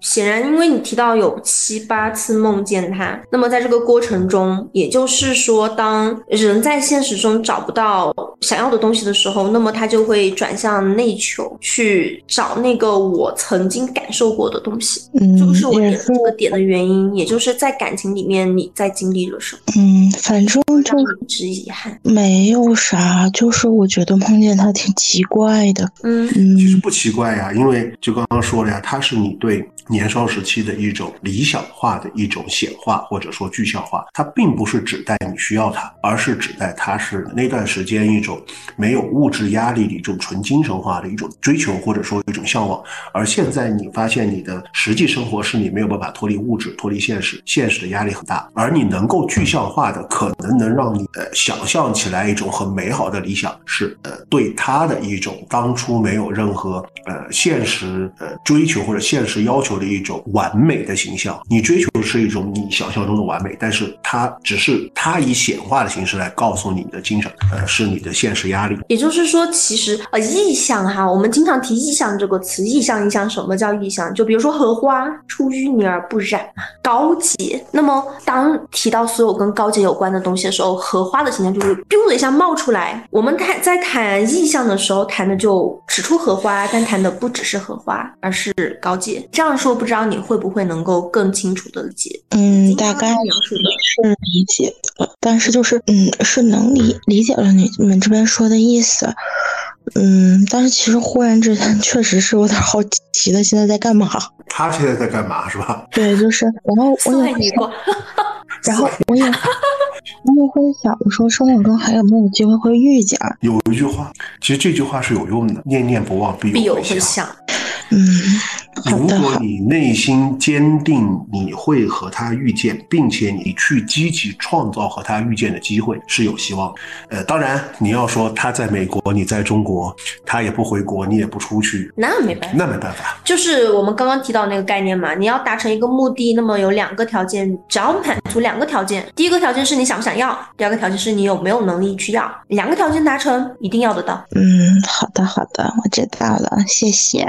米尔说他妈妈总说不刷牙不许说梦，有民间的说法，其实不是说不刷牙不说梦，它是这样子，叫早起不说梦。我妈要求我十二点钟才可以说昨天梦见什么。因为是这样子，就是说民间的民俗是这样，如果早上说梦，呃，不好的梦会成真，好的梦就没了。这个好像就是就有点类似于半夜不说鬼，两人不成行，这个就是也有玄学的，也有那个现实意意的。就是玄学的话，你晚上说鬼的话，容易招不干净的东西呀。然后啊，你白天去说梦的话，你会分不清。为什么你早上不让你说梦，大清早让你说梦的话，其实你要说现实一点，就是你会分不清什么是梦，什么是现实，你脑袋会会乱的。我们从现实的角度讲，为什么早上不说梦？是因为大家早上起来都要干，呃，把自己的注意力放在现实生活当中，不要被梦境所影响。下下面就是浪浪山里小神仙。好嘞，嗯，大家好，我是浪浪山里的小神仙啊，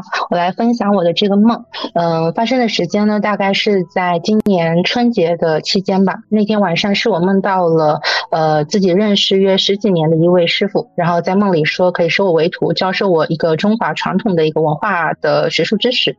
然后而后呢，就是我跟这位师傅确认了拜师关系后，在梦里啊，然后这位师傅说，他说他先教我最传统的一个辨人、识人和看人的这门学问。然后梦里呢，我也是确实很认真的去做了学习。然后学习之后呢，梦里的这位师傅要求我将身上的这个玉牌摘下来跟他做交换。我当时还寻思着，我这玉牌戴的挺好的呀，为什么要做交换呢？但是我没有太多的呃思考，后面还是决定摘下来跟他做了一个交换。其实那段时间，现实生活中呢，我日常是有一个静香信仰的一个习惯，就是我们这边呢会有习惯去看那个香谱和香语的这个东西，然后也发现是拜师香，所以就是我们民俗这边的一个习惯。然后所以就是那之后呢，就开始想说，嗯，寻思一位就是道德啊、水平啊比较自己比较认可的这样的一个师傅来学习这方面的知识。然后这个梦其实结束了之后呢，到前段时间我又关联到了这个梦，然后但是这一次，呃，这个这位老师在梦里出现的他的这个相貌和身材都跟之前完全不一样，是另外的一位老师。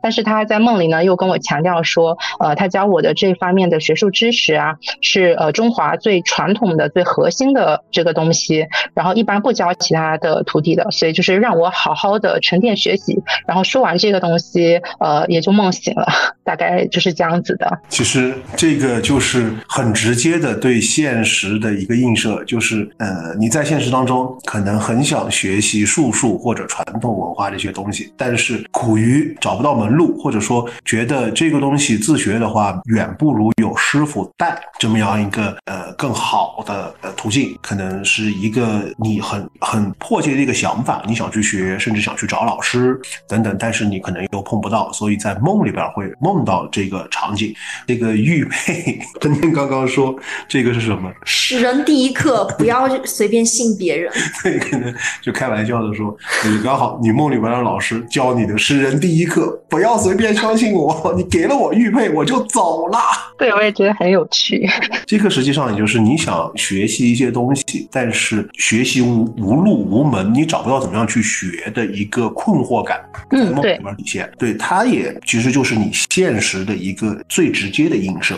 那么你可能想是说，我要去找一个师傅教我，但是能去哪里找？那么你只能通过梦来呃满足你这个现实的愿望。对的，其实嗯、我自己嗯、后面再去反思这个情况，其实好像确实跟生活中跟梦里的东西是贴近的，有可能让我感自我感觉是有种映射的这种感觉。对，这个就是实际上叫日有所思，夜有所梦嘛。很多东西它其实就是我们现实生活当中的一个呃映射。就着这个刚刚小神仙说的这个梦，我们其实也可以延伸一个话题。随着传统文化的发展，到后面呃很多文人或者术士或者术数方面的，他们所探究的不是梦的预设或者预示，更多的后面研究的是梦的成因。我们为什么会去做这样的梦？呃，恰好这个实际上是跟西方心理学，呃，弗洛伊德梦的解析也好，荣格对于梦的解释也好，它是后面是形成了一个呃相同的一种思路发展，就是我们去探寻我们为什么会做这样的梦，这样的梦对于我们现实生活当中的映射是怎么样的？是的，所以我会更专注是社会这个板块。对，其实我本身实际上，呃，如果你们要问梦代表了什么，我一般都会说翻周公解梦。嗯，他会跟你讲好话的。对，下一个小伙伴是小水。嗯，Hello Hello，是这样的，就是我的梦呢，它就没有故事性，没有那么强，它就是很长一段时间，我很多年来都被这两种场景的梦所困惑。然后第一个场景就是就是梦的一开头就我被人追，就有人要抓我，然后我就要逃或者要藏，我就想办法逃过场。但是呢，我就这个场景它就只局限于在我老家的那个房子，而这个房子呢，我大概有二十多年没有回去过了。但是就或者是即便回去，我大概也就会住个一两天，我也就就反正我是从我上高中之后，我就很长时间都跟那个房子没有什么关系。但是我只要一做梦，就会梦到我在那个房子里面，要么是想办法的藏起来，要么是想办法的逃出那个房然后那个心情也都非常就急迫，就是那种我我要马上就要就要就要怎么样，不然我就会被人抓到。然后而且就是我在做这个梦的时候呢，我总感觉旁边是有个人在陪着我，跟我一起跑或者一起藏，但是我永远都不知道这个人是谁。我这是第一个场景，然后第二个场景就是我我总会做梦，梦到自己想去上厕所，但是我找来找去的厕所都很脏，我就没有办法去上。然后而且我经常找到就是那种，就是我不知道你们知不知道，就以前农村的小学那种，就是类似于公共那种旱厕，就就总觉得它会很脏，然后我没有办法上。但是也不是说我可能是我想本身是急于上厕所或怎么样才做这个梦，就通常情况下我就是就就很脏，然后这个梦境就过去了，然后可能就接着就做别的梦了。然后这两个场景我大概就是梦了有十年左右，都是类似这种梦，然后我就能想起来就是这这两个场景。我问一下，你日常工作的任务是不是特别重，或者说现实压力，呃，财务压力也好，工作任务压力也好，特别重？啊，对的，是的，是的，就是很忙。对，然后呃，应该来说，基本上你的工作状态不是说呃我做好工作交了，而是很多时候是你的工作是被人追着要，就是说老有人催你要完成某个工作，然后你觉得是疲于应付。啊，对，前几年确实是这个样子。对你做的第一个梦就是被人追的梦，实际上映射到的环境就是说，你当当时所处的环境就是被人推着往前走或者逼着往前走，你可能不想要去做这件事，但是没有办法，而且你觉得你自己能力不够，你可能做不了，但是你没有办法，别人逼着你必须要去做，甚至说就是说你觉得可能三天才能完成的工作，可能两天、一天就有人要找。这个第一个，第二个，你应该小时候的生活环境或者说小时候的家庭环境是蛮好的。我其实经济是蛮差的，但是很多人都跟我说，就觉得我是家庭环境很好。其实，但我爸妈是下岗的，就经济环境蛮。家庭观，嗯就是你小时候在家里边是有一种被保护和庇护的感觉，就家里边能给你很强的安全感。嗯，其实能给我安全感的不是这个家，就这个家相反，它是我觉得我很不喜欢这个家，我有点自卑。然后我是从小生活在我姥姥姥爷那块儿，对，然后我觉得那个家是会，对，是的。但我梦梦到的是我想逃离的，就很自卑的那个房。呃，我的意思是，为什么呃你是梦到老房子？就是说，呃，老房子你是原来小时候住的，就是跟老人在一起生活的时候住的，就是你梦到的那个老房子，还是不是？哦，不不是，就我也很困惑，就我我我住的这个房子，其实是我从小是跟老人生活，是在另外一个房子，然后这是我爸妈的，然后我基本上很少回去，我也不太喜欢这个房子，因为它曾经发生很不好的事情。呃，换一个角度来说，很有可能哈是这样。我们先来说现在，你现在的工作应该你不管怎么样都丢不掉吧？啊，对，是的，嗯，那这个也就是我会考虑的老房子的原因，很恐怖哦，很危险，很紧迫，不想待，但仍然是庇护所。哎，对，是的，就是想走又走不了，因为你需要。这个也是五金刚刚提到的那个概念，就是虽然对于你来说很难定，但它是不可或缺的一部分，它构成了你的重要记忆。没有这个场所，没有现在的你。你在这个场所里习得了现在的你，它植入了你的骨髓，植入了你的灵魂。不管是恐怖，不管是想要还是不想要，有一个概念很神奇哦，是这样。嗯，我们总会发现我们在自己不喜欢的模式里面徘徊，在不喜欢的行为，但是却反复反复去做。那么需要考虑的是，不管这个行为自己的评断哈，它到底是好还是坏，一定是让你获益的。我相信你说的话，就是你说这个环境给你带来了很痛苦的回忆，但是在这个过程中，你一定学会了如何保护自己，会是这样的吗？嗯，有可能。也就是说，我们谈到小孩的状态哈，小孩会有两种状态，一种是他可以肆无忌惮的、随心所欲的，然后去向父母提要求，去向父母去要我要什么，怎么样能满足我的需求，那么父母会满足他，会成为他的稳定的外置安全系统。那另外一种小孩，他知道父母不会给他，因为他要了，但是没有得到。这个词也是我前段时间跟武金提起的，叫习得性无助。我在和我的以前的环境相处的过程中，我学会了如何去妥协，如何用这样的妥协去保护我自己。那么提到第二个梦，上厕所，上厕所这个梦和那个刚刚阿童提到那个梦很像哈，同样的，你的创造性正在被压抑。你现在的工作环境，你的所有的工作成果，你没有署名权，你就是在帮公司拧螺丝，或者刚好就密尔说的一个民俗当中说梦到那个奥利给，奥利给，梦到奥利给是财。对，民俗有一个说法，为什么？呃，之前我们在节目当中聊到，说民俗当中在解梦当中有一个叫转解，对吧？解梦法就是说梦到水是财，怎么转的呢？水是源源不断的，水是流动的，所以梦到水就证明你有源源不断的东西会过来。然后水是人必须生存所需要的东西，所以梦到水，我们生存所需要的，面对自然界来说是水，那么面对现实生活来说是什么？是钱。为什么有一句话叫什么？钱不是万能的，但没钱一定是万万不能。所以每个人都必须要钱，所以水它既是源源不断的，又是流动，又是人所必须的。所以梦到水，它在民俗当中的转解是说财一样的。梦到奥利给，它在民俗当中的反解也是财。为什么？呃，这个东西虽然是人的排泄物，但是是我们的成果。财在玄学当中的含义，它不单指钱，它是指一切现实物质。那么这个现实物质还包含什么？比如说粮食、大米、面粉，任何的产成品，它也是财。那么它其实实际上跟呃这个东西，就是奥利给这个东西一样，它是经过一个生产环节以后产生出来的东西。所以民俗认为这个东西它也代表财。那是人类的人生中第一件创造物哦。对啊，所以说就认为我们梦到呃这个东西它是财。那么回过头来就是小水说的这个问题，就是说为什么他会做梦梦到想去上厕所，是因为你回归到呃我们前面几个听友说的这个问题，她怀孕就是说一样，你想上厕所，呃人的排泄物实际上也是我们的产成品，也是我们的产出。所以实际上对于小水来说，她做梦上厕所这段时间，她是有很多想法或者很多做法，她要实现要去做，但是她觉得这个环境不适合去展现我的想法。你是可以展现的，就是给你提供了展现自己想法和成果的一个环境，但是你觉得我不能在这展现，就回归到登登说的，你做的所有的一切，归根结底可能都不是你的，或者说你觉得这个环境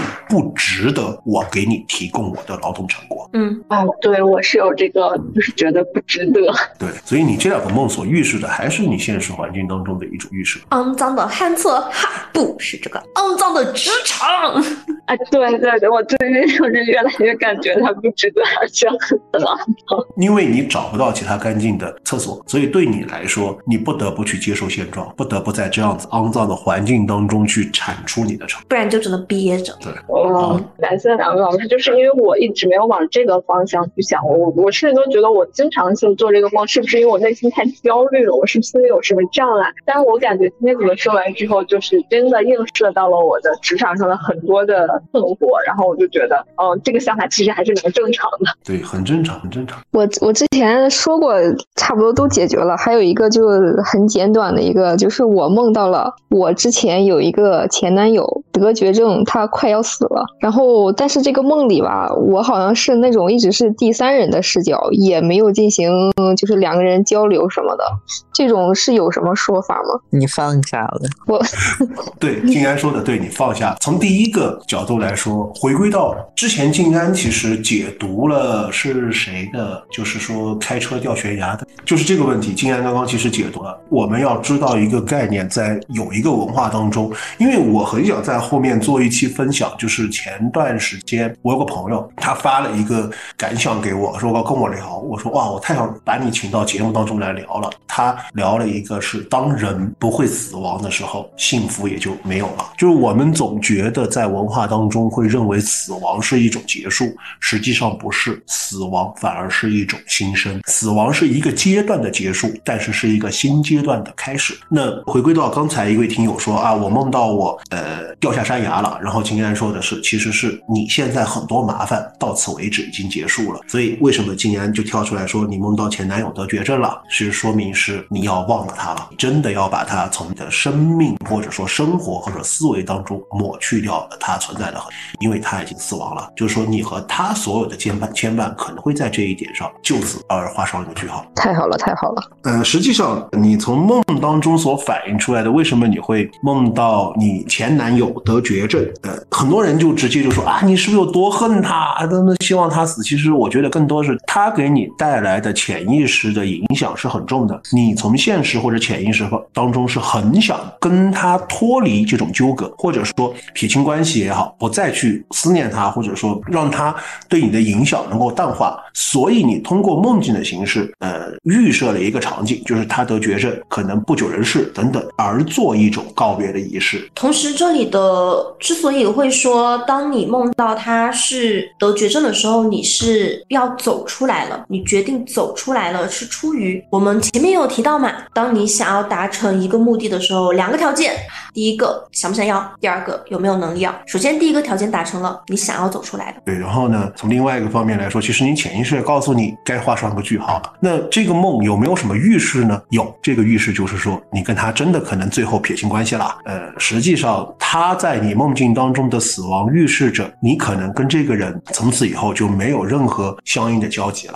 那么，可能对于你，他和你的羁绊之前过于很深的话，对于你来说是个很好的梦，很好的预示。其实我们本身也是很久没有联系的状态，而且是那种属于分手的时候不是很愉快的。对啊，所以他对你的影响才会很深。其实往往两个人的感情，如果是真的是好聚好散的人的话，其实他们会很快会脱离出对方对自己的影响。往往是因为分手时闹得很僵或者很不愉快的人，往往这个影响是会很深。所以你通过梦境的形式告诉自己该有一个了断了。OK OK，好的，我没有什么问题了，谢谢三位老师。我们呃，今天其实大家都分享了自己的梦，呃，我想可能最后说的一个东西就是说，其实大家可以感受到，呃，梦它实际上就是对我们现实生活当中的一种映射，通过各种各样的形式，其实是反映了我们当下生活的现状和我们的心理状态。而实际上，梦它不会太有很多的玄学意味，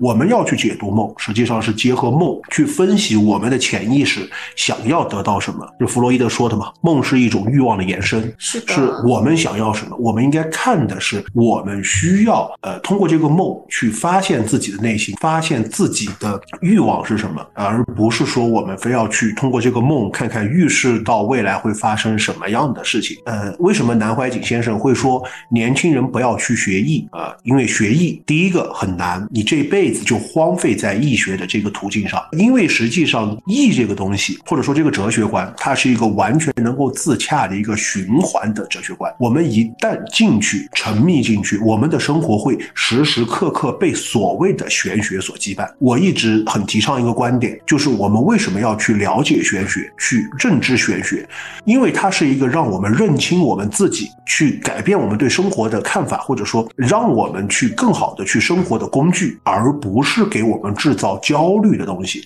网上有这么一句话很有名：两个人在一起，什么样叫不合适？最不合适的一种情况，就是当那个人给你不断的制造各种的情绪压力，或者让你的情绪越来越糟，让你的生活越来越糟，那你们俩一定是不合适的。一样的，当一个工具或一门学问，它并没有改善你的生活，而是让你生活充满了各种焦虑啊！我今天出不出门算一卦，完蛋了！我今天要破财，我就开始在这个焦虑当中；我明天算一卦，完蛋了！我有血光之灾。来我又在这个焦虑当中度过。当您生活被一个工具所羁绊的越来越焦虑的时候，实际上这个工具对你来说并没有用。朋友们，我亲爱的朋友们，破相立道呀！对，呃，我见过很多人，或者说从某种情况上来说，我们更提倡大家是以道育术。什么是道？道就是敬天法祖，道就是遵循自然规律去改善我们的生活，而不是去追求术这个工具，沉迷于玄学的这个所谓的